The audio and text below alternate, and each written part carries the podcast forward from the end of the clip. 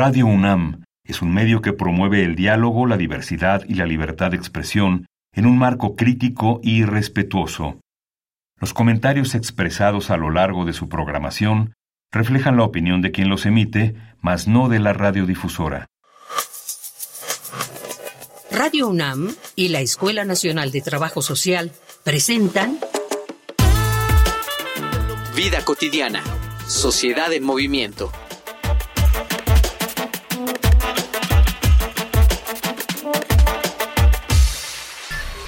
A menudo se nos recuerda que el medio es el mensaje. Esta frase, presente desde que se inventó la comunicación en masas, debe ser recordada particularmente en estos tiempos en que los detractores de la perspectiva de género aseguran que, más que ser problemáticas sociales que intentan hacerse visibles, los medios de comunicación intentan adoctrinar con una ideología. Eso es un pensamiento extremista y desinformado. Los medios de comunicación necesitan tomar un papel activo con respecto a la perspectiva de género. Por eso hoy, en Vida Cotidiana, Sociedad en Movimiento, hablaremos sobre medios de comunicación y perspectiva de género con la doctora Nelly Lucero Lara Chávez, profesora de la Facultad de Ciencias Políticas y Sociales de la UNAM en las áreas teóricas y metodológicas de la comunicación, especialista en estudios de género, feminismos y comunicación.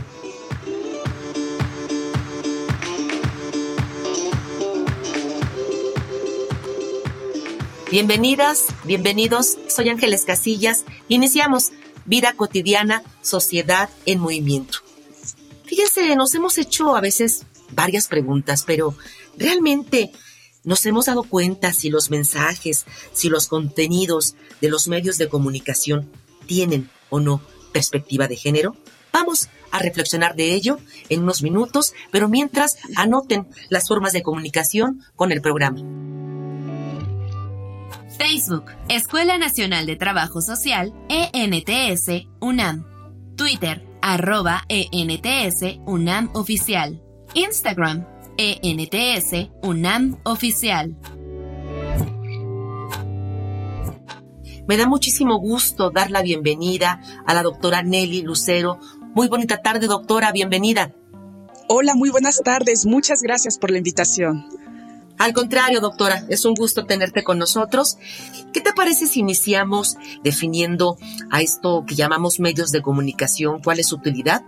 Y preguntarte después de ello si consideras que tienen perspectiva de género o no. Los medios de comunicación son una manera de construir sentidos a nivel de lo social. Si bien existen muchas otras fuentes para construir sentidos, como el ámbito de la familia, como el ámbito de las relaciones interpersonales, como se puede dar, por supuesto, en el ámbito escolar, hoy por hoy los medios de comunicación se configuran como uno de los ejes más importantes para poder interpretar nuestra realidad. De ahí, por supuesto, que emerge este factor esencial sobre cómo podemos interpretar interpretar el mundo teniendo como referente a los medios de comunicación. Y uno de los ejes también que van a determinar, por supuesto, esta construcción de sentidos desde el ámbito mediático es cómo entendemos a las mujeres, a los hombres y a los géneros, hablando, por supuesto, desde la posición identitaria de los sujetos. Desde la década de los 70, las mujeres feministas se hicieron la pregunta sobre cómo estaban siendo representados a nivel mediático tanto las mujeres y los hombres. Y esta pregunta es eh, fundamental porque forma parte, por supuesto, de la intencionalidad de erradicar las desigualdades genéricas existentes en el ámbito de lo social. Es decir, lo que hacen las mujeres feministas es descubrir que la forma en la cual se está representando a las mujeres y a los hombres en los medios de comunicación es una de las fuentes de esa desigualdad con la cual nos estamos encontrando en el día a día. Sí me gustaría decir que si bien a partir de la década de los 70 comienza esta formulación de preguntas y el querer conocer cómo estamos siendo representadas las mujeres, todavía va a pasar algún tiempo para que el feminismo vaya develando de alguna manera cómo es que se han configurado estos sentidos, sobre todo de la feminidad y de la masculinidad. El feminismo comenzó a convocar a una serie de encuentros para posicionar justamente el tema de la representación de mujeres y hombres en los medios de comunicación y estos encuentros empiezan a tener una mayor relevancia en la década de los 90. A partir de la plataforma de acción de Beijing de 1995 se van a plantear dos elementos que son importantes para su reflexión. Uno tiene que ver con el hecho de que las mujeres siguen estando representadas de forma estereotipada en los medios de comunicación y el otro elemento es que las mujeres no son dueñas de los medios de comunicación y que cuando logran ingresar a los espacios de los medios se quedan en lugares subordinados porque en general no están tomando decisiones sobre cómo se estarían construyendo los mensajes mediáticos. Y esto va a tener una repercusión importante para reflexionar, por supuesto, que es necesaria la perspectiva de género feminista en el hecho y en la tarea de transformar esta situación a nivel global. Nos comentabas, doctora, que estas iniciativas van surgiendo desde los años 70, se van formalizando desde los 90. Ahora podemos hablar que en estos medios de comunicación actuales tenemos y está vigente explícitamente la perspectiva de género podríamos eh, encontrarnos a nivel internacional todavía grandes deficiencias y por supuesto que México no sería la excepción para que a nivel de medios de comunicación ya exista una efectiva presencia en la perspectiva de género. Primero me gustaría un poco definir qué es la perspectiva de género. Eh, como su nombre lo señala, es una manera de ver, ¿no? Por eso la perspectiva, una manera de ver el mundo que está inspirada en la teoría de género feminista, es decir, una mirada que se inspira bajo la lógica de erradicar las desigualdades existentes entre las mujeres y los hombres y a partir de allí hacer transformaciones profundas sobre cómo se han configurado mensajes y realidades de nuestro entorno. La perspectiva de género entonces se ha dado la tarea de erradicar justamente la desigualdad existente entre las mujeres y los hombres a partir de la crítica de esas desigualdades, la crítica del androcentrismo, que el androcentrismo es eh, justamente esta configuración significativa donde se coloca a los hombres como el sujeto de razón y el sujeto principal a nivel social, la crítica al sexismo y el sexismo es esta división binaria en la cual se plantea que los hombres no son para nada iguales a las mujeres, a pesar de que desde los estudios de género sabemos que Efectivamente, hombres y mujeres son quienes más nos parecemos en la especie. La perspectiva de, la perspectiva de género critica también al patriarcado, a esta desigualdad entre mujeres y hombres construido a, nivel social. La perspectiva de género también hace grandes críticas a la misoginia. La misoginia es el odio que existe hacia las mujeres y la perspectiva de género va a poner justamente el enfoque en aquellos lugares donde las mujeres son configuradas precisamente desde una posición de subordinación. De tal manera que cuando analizamos cómo se está realizando la representación de las mujeres en los medios de comunicación, nos damos cuenta de que efectivamente sigue existiendo un gran déficit en la cuestión de recuperar la perspectiva de género.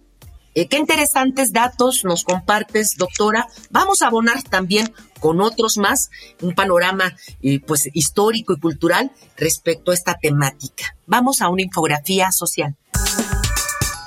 Infografía social. Los medios de comunicación entran diariamente en nuestros hogares, condicionando profundamente nuestra manera de ver el mundo. Por ello, tienen una enorme responsabilidad con nosotros el tema de la mujer y los medios de comunicación ha sido tratado desde los años 70 con una clara intención, promover la reformulación de los contenidos y mensajes de los medios de modo tal que reflejen una realidad coincidente con la cotidianeidad, la trayectoria y los roles profesionales y personales tanto de mujeres como de hombres. Organizaciones de mujeres de diversas partes del mundo, así como de agencias internacionales, han levantado la voz con el propósito de promover el desarrollo de imágenes y mensajes que den cuenta de la diversidad en la vida de las mujeres y de su contribución a la sociedad dentro de la prensa, los medios visuales, sonoros y electrónicos Para ello, es necesario contar con la igualdad de los sexos en la gestión y dirección de los medios de comunicación, así como en la construcción de los contenidos. El lenguaje es un elemento central a la hora de analizar los medios desde una perspectiva de género. Las palabras que se utilizan para describir un acontecimiento, junto con las imágenes, son los instrumentos centrales para definir la realidad y nombrar las cosas. Y eso construye la opinión que tenemos de ellas. Incorporar la perspectiva de género se ha convertido en una necesidad en diversos espacios del quehacer humano y en específico en medios de comunicación. Esto no se reduce solo a incluir temas feministas de vez en cuando. Es necesario replantearnos las estructuras. Un ejemplo de cómo hacerlo es al hablar sobre políticas que afectan a la ciudadanía. En esos casos, hay que explicar cómo afecta a las mujeres en específico si se refleja una desigualdad. Además, es necesario tener opiniones femeninas a la par de las masculinas, así como resaltar la participación de las mujeres en ámbitos que generalmente se consideran de hombres. La comunicación debe transverbalizar la perspectiva de género y se debe realizar de una forma asertiva, pues esa es la clave para la defensa de los derechos humanos de las mujeres.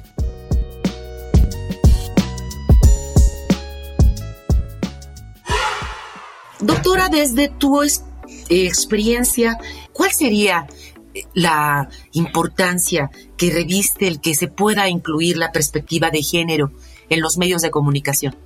En los medios de comunicación nos encontramos constantemente la reproducción de los estereotipos de género donde las mujeres están en una posición de eh, reproducción, por supuesto, de esta eh, idea de la subordinación y de la invalidación de lo femenino, es decir, mujeres que aparecen eh, llorando, que aparecen en una condición de dependencia frente a los varones.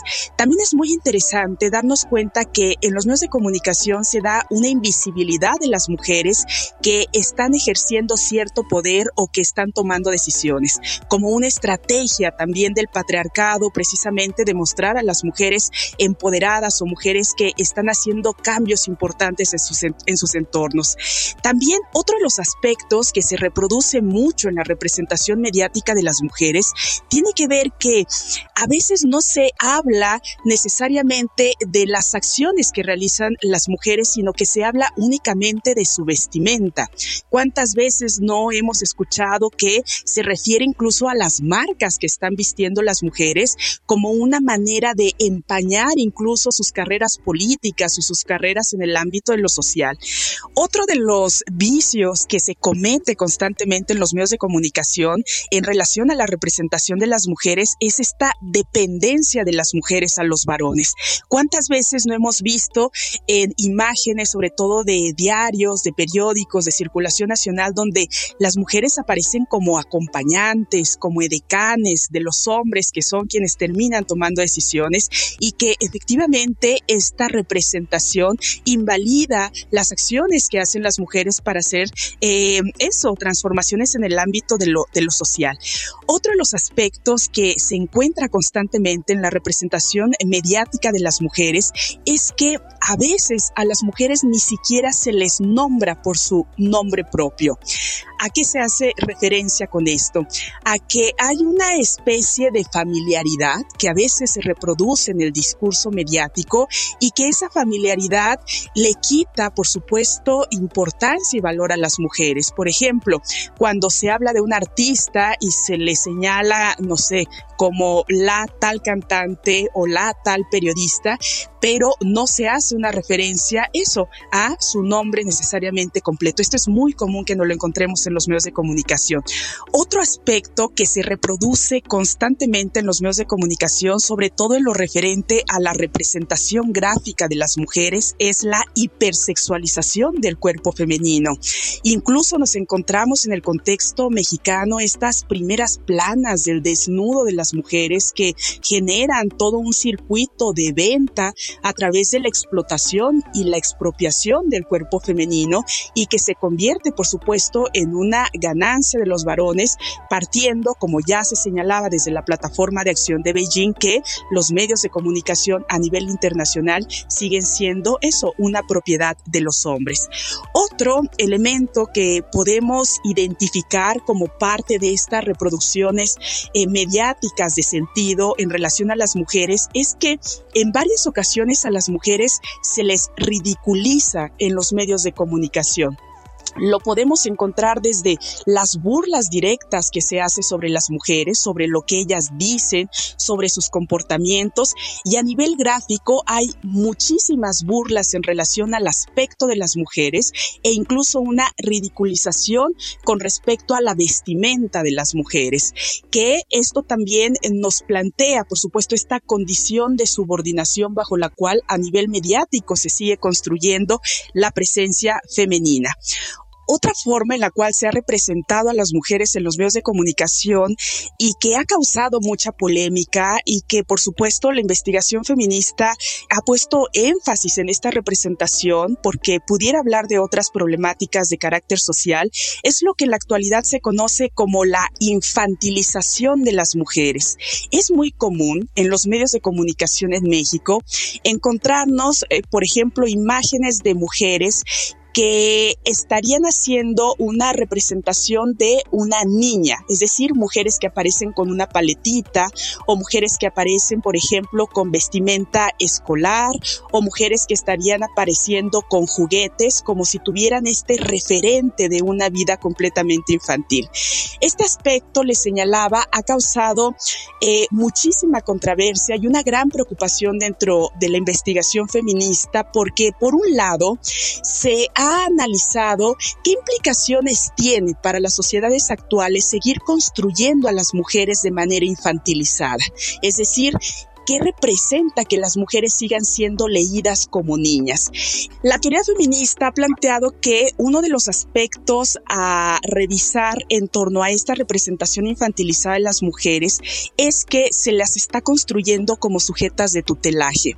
Y el hecho de plantear a las mujeres como niñas es que las niñas no toman decisiones y que siempre requieren de alguien que las esté cuidando. Es decir, tenemos medios de comunicación que en lugar de construir ciudadanas quieren construir eso, personas completamente ligadas al ámbito de la tutela.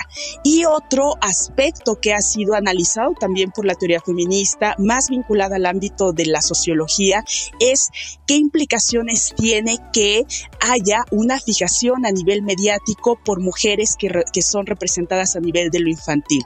Estaríamos hablando de problemas mucho más eh, serios que nos permitirían, por supuesto, reflexionar en torno a este nivel de significación que está que se está configurando en el ámbito de lo social.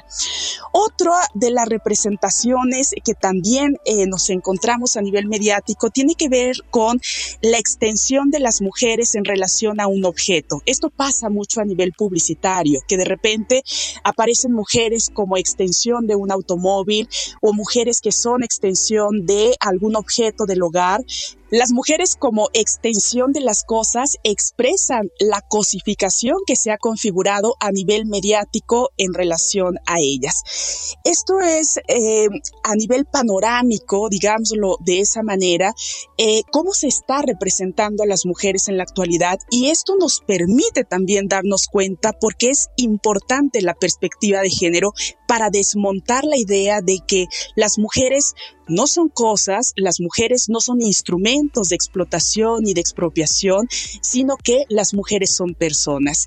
Y transformar esa idea, por supuesto que es un eje fundamental para erradicar otras implicaciones que tiene esta configuración de la desvalorización de las mujeres en los medios, para ir desconfigurando, por ejemplo, nociones como la violencia de género, para ir desmontando nociones como el androcentrismo, para ir desmontando la sexualización de las mujeres a nivel mediático.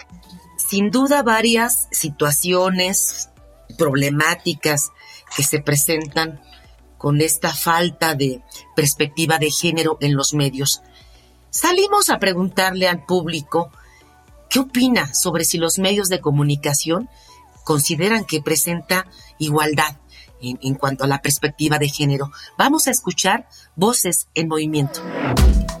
Voces en Movimiento. Hola, ¿qué tal? Buenas tardes. Soy Araceli y tengo 33 años. Pues yo creo que la imagen de la mujer está representada en los medios de comunicación, pues por una parte, por ejemplo en redes sociales, está un poco más tal vez apegada a la realidad, porque las mujeres tienden a, exponerse como más reales, ¿no? Como son en su vida diaria. Y por ejemplo, en medios masivos, tal vez, a lo mejor no, tal vez todavía existen como más estereotipos. Sí falta un poquito más de no, no abordar tanto como los, los roles de género. No sé, a lo mejor estoy siendo un poco obtusa, pero me parece que sí he visto mucho todavía que eh, la muñeca para, para la niña y el carrito para el niño. Entonces yo creo que tal vez ahí sí podrían abordar un poco más que las chicas tengan más apertura hacia otros temas. Hola, mi nombre es Sonia Desiga y tengo 34 años. Yo considero que la imagen que está representada en los medios de comunicación, pues lamentablemente es todavía una visión muy estereotipada. Creo que en general vemos en los medios de comunicación a mujeres que realizan muchas actividades que las hacen ser como supermujeres, ¿no? Vemos a las mamás haciendo quehaceres domésticos, vemos que se están encargando de la casa y del cuidado de los hijos y que además nos hacen ver que las mujeres necesitan ser todavía jóvenes y hermosas. Por ejemplo, vemos en los comerciales a supermamás que hacen todo el trabajo de la casa, pero que además tienen el tiempo para mantenerse bien. Y creo que estas imágenes estereotipadas pues también están influidas por el hecho de que aún nos cuesta trabajo como sociedad poder aspirar a ver a mujeres que van más allá de esos roles de género.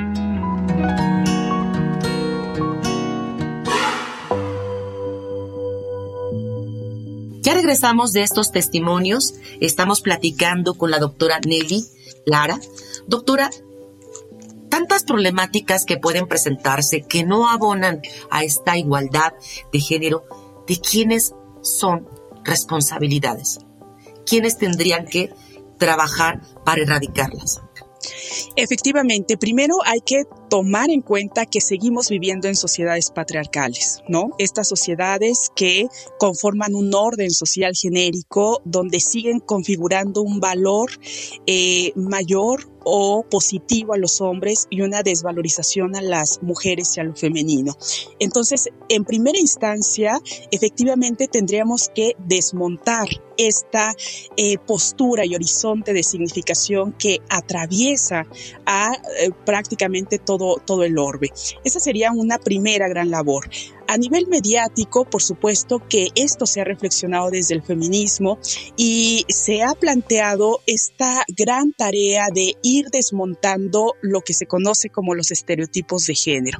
Es decir, cómo nos dijeron que tenían que ser las mujeres. Estas lecturas vinculadas a las mujeres como débiles, como dependientes, como madres, como mujeres que no tienen una respuesta de repente activa frente a ciertas situaciones, desmontar estas ideas que desafortunadamente siguen apareciendo. Cuando vemos una película de Hollywood, seguimos encontrando esta idea de que los hombres son los sujetos de acción, ¿no? De que los hombres son los que vienen a transformar el mundo y hay análisis feministas al respecto para demostrar que, por ejemplo, a las mujeres en Hollywood se las sigue eh, sistemáticamente representando como las que cometen los errores al momento en el que se va a dar alguna escena o implicación de acción, las mujeres a las que tienen que salvar. Es decir, esto forma parte de las estructuras significativas que hay que ir transformando al interior de los medios de comunicación. Y un aspecto fundamental que ya lo planteaba, por supuesto, la plataforma de acción de Beijing, es la presencia de las mujeres en los medios de comunicación, como dueñas, por supuesto, en los medios de comunicación, pero también la presencia de las mujeres como las encargadas de tomar decisiones en el sentido de que se, se configuren nuevos, nuevas maneras de representar justamente la presencia eh, femenina. Eso significa que se requiere un mayor número de mujeres como editoras, como jefas de información, que ellas determinen, por supuesto, qué tipo de datos o mensajes se van a dar a conocer. Es necesario entonces la presencia de las mujeres con conciencia de género en los medios de comunicación para generar transformaciones a nivel de los mensajes y de los contenidos mediáticos. Y otro aspecto fundamental, por supuesto, es una sensibilización de todas las personas que trabajan en los medios de comunicación para que no sean reproductoras mecánicas de estos estereotipos que durante mucho tiempo se han reproducido.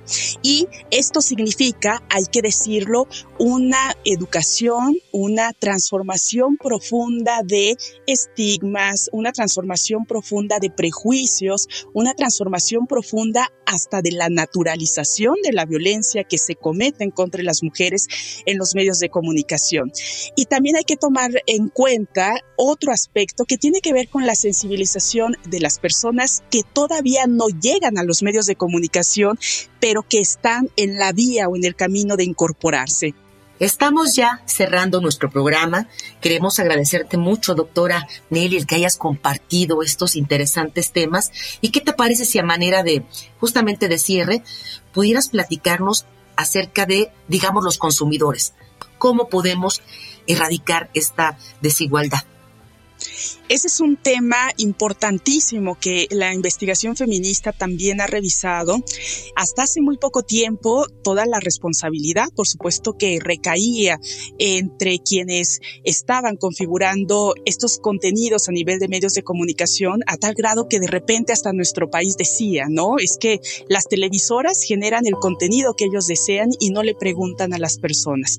Hay que tomar en cuenta que los medios de comunicación son concesiones de los estados. Es decir, hay una responsabilidad de los estados en relación al tipo de contenidos que se hacen, pero también hay una responsabilidad por parte de la ciudadanía para atender qué tipo de contenidos nosotros estamos consumiendo. Hay que tomar en cuenta que ya no podemos hablar de estas audiencias pasivas o estas audiencias que aceptan los contenidos mediáticos porque el otro decidió que eso es lo que nos gustaba ver en nuestras pantallas de televisión o lo que nos gustaba que circular en internet o lo que nos gustaba que escuchábamos en cualquier otra plataforma. Ahora, por supuesto que las audiencias desde una posición activa también tienen que ser críticas y revisar y reflexionar sobre ese tipo de contenidos para que ayuden a desmontar la violencia que se ejerce tanto en contra de las mujeres como en contra de los hombres. Y esto nos va a permitir, por supuesto, configurar sociedades mucho más igualitarias. Con este exhorto concluimos el programa, me gustó mucho.